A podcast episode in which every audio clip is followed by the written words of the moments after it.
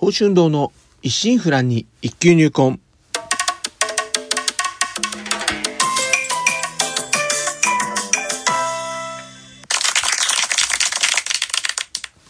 おはようございます。宝春堂です。今回配信121回目となります。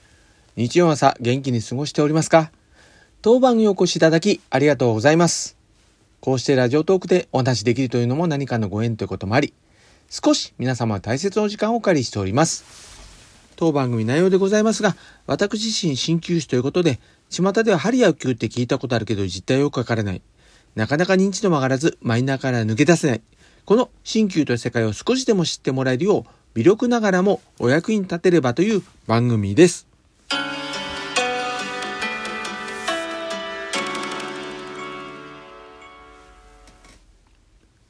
卒業お彼岸桜の開花と、まあ、いよいよね、春到来といった時期になりました。しかしね、あの桜の開花は本当に早くなってきましたね。子供の頃ですね、私の頃、まあ、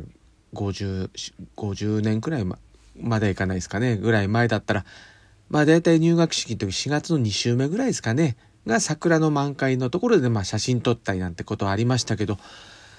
まあ今でね、そこからまあ1ヶ月弱前倒しでありますから、桜のね、意味合いもね、なんか変わってきてるんじゃないでしょうかね。そしてあの、このお彼岸時期といえば、まあお墓参りが定番でありましたけども、まあね、昨今は家にね、仏壇のあるところも少なくなりましたし、またね、あの少子高齢化の影響もあって、お墓自体もね、あの墓じまいなんて言葉もね、出るようにお墓の管理もね、ほんと大変な時代になってきております。このお墓参りなんですけど、まあ言うなればね、ご先祖様が眠る場所。最もね、気心がしびれた、まあ、パワースポットでありますよね。もしね、何かこう、願掛け、ね、願い事とかなんか頼みかことがあるんであれば、まあ、有名なね、神社仏閣へ行くのもいいんですけど、まあこうしてね、こう、お彼岸の時期とかご先祖様のいるお墓に赴き、まあお墓参りをそ、ね、掃除しておくことの方が、まあね、身も心もね、こう、リセットできてね、非常にこう、おすすめです。まあですからね、まあこう、大変な時代だからこそですね、まあ今回のお彼岸とかですね、まあお墓参りなどしてみてはいかがでしょうか。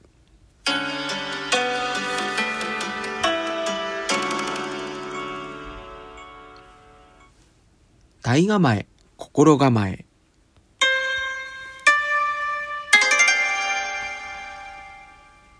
こちらでは鍼灸師として常日頃心がけていることや、心や体の健康に関する悩み事などについてお話ししていこうかと思っております。では今回は皆一緒ということについてのお話となります。ああ、この国もね、以前よりはね、だいぶこう個性を重んじることとかね、あのー、そういった風潮も出てきたような気もするんですけど、なんかね、コロナ禍という時期をね、こうまた過ごしておりますとですね、やはりまだまだね、この他人と同調したいとか、まだね、周りを気にするという気概というものは変わってないんだなぁと最近思いますね。まあ、マスク取っても構わないという話もありますよね。だけどなかなかね、まあ外せないというのも、まあ自己判断というよりも、先にね、周りの目をこう気にする。何を言われるかわからないから、とりあえず様子見という方がね、結構多いと思いますね。まあ、他にもね、恥ずかしいとか、まあ、花粉症っていうのもありますけどね。まあ、私自身ね、本来の性分っていうのがですね、まあ人とは違うこと、まあできる限りね、なかなかできないですけど、オンリーワンになるようなことをね、好んで行い、行いたいって傾向があります。ですからね、一番こう、振り返って窮屈でね、全く適応できなかったのが、中学高校の6年間でしたね。まずね、あの、中学の時は、まあ、制服、体操着など、まあ、今もそうですけど、統一されてるのはもちろんなんですけど、まあ、公立中学だったんですけど、まあ、今ではね、完全に人権侵害だろう。あの、髪型がね、男子全員丸坊主っていう学校でした。また、あの、高校進学も当時まあ子供も多かったせいもあるんですけど学区ってこう指定の地域外のですね高校は行けない仕組みでもう大体決められた学校があってそれを偏差値に応じて行く場所があの中学の先生で振り分けてくられてそこを受けなさいって言って受けてるような時代でありました。とにかくねまあ今になって振り返ればなんであんなにね学校に対して拒絶感強かったのかってねなんとなくわかるんですけどね、まあ、とにかくねこう横並びで個性は極力排除してとにかく考えさせない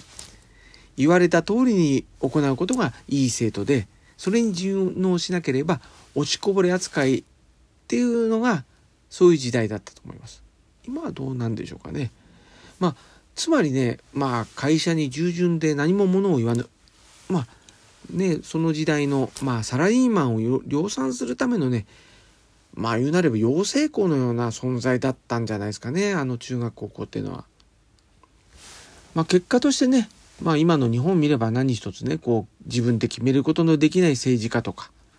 まあどんなに仕打ちされようとも物言わぬ国民というものがあり、まあ、当時の教育その通りになってしまってるわけなんですけどね。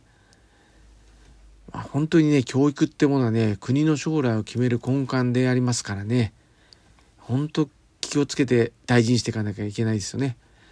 まあ、結局はですねあのその6年を通りまして、えー、まあ、1年浪人して大学に入って、まあ、そこでようやくねなんとか自由に使える時間とか自分の裁量にねまあ講義の取り方もできましたしねあとまあサークルとかもまあ自分らしさというものをねようやくなんかね取り戻した感がその4年間ありました、まあ、そしてね卒業してからこうサラリーマンになったわけなんですけどやはりね組織に準じる生き方っていうのはもうすでにね中学高校時代で合わないって分かってはいたんでしょうね心の内では。でもまだまだねやっぱ二十歳そこそこですからね経験も浅い年齢ですよねですからそこまでまたねやっぱ苦しみましたね。途中であのブラックな勤務体系ながらもねある程度こう任されたね破天荒な会社に勤めたこともあったんですけどねまあなんとなくそこはねちょっと水もあったんですけど結局そこは体力が追いつかずでなんでまた最後のサラリーマン生活時はやはりね人は会社云々というよりこう皆一緒のことをしてこう向いてまあ人の中にこう埋没していくことがねなんか最後までやっぱ割り切れなかったんでしょうね。結果まあ今の仕事この新旧の道ですね現在の鍼灸師という職にたどり着いたのかもしれないですね。まあこの鍼灸っていうものはですね、まあ、針やお灸というものを使うという道具の縛り以外はまあ針やお灸のね銘柄を人から指定されたりもしませんし人から決められた作法であるとか